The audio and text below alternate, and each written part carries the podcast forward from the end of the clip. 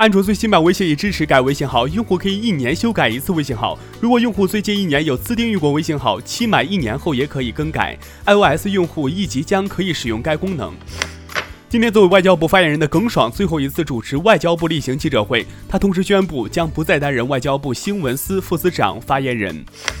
盛田斗真与小十岁的青野菜明于六月一号登记结婚，两人二零一五年通过共演《无间双龙》为契机交往，之后一直保持稳定恋爱关系。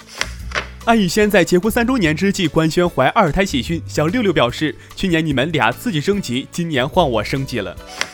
电影院开门有谱了，国家电影局通知全国电影院开业时间需统一安排，称国家目前正组织片源安排上映。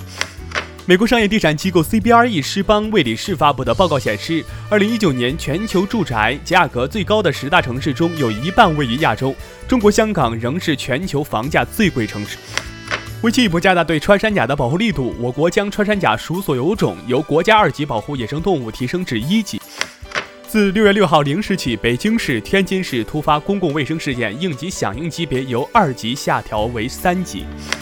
五十岁的白永琪是西南医科大学附属医院儿科护士长，为了陪复习不在状态的女儿，她做了一名陪考妈妈，加入考研大军。最终，白永琪考上了西南医科大学公共管理专业硕士研究生，而他二十五岁的女儿也同时考上了该校儿科学专业的研究生。网友朋友播评论：别说自己忙，想努力的人总会挤出来时间。原定于二零二零年九月五号、六号举行的法律职业资格考试客观题考试暂定延迟至二零二零年十月底举行。原定于十月十七号举行的法律职业资格考试主观题考试暂定延迟至十一月下旬举行。我是耕龙，下期见。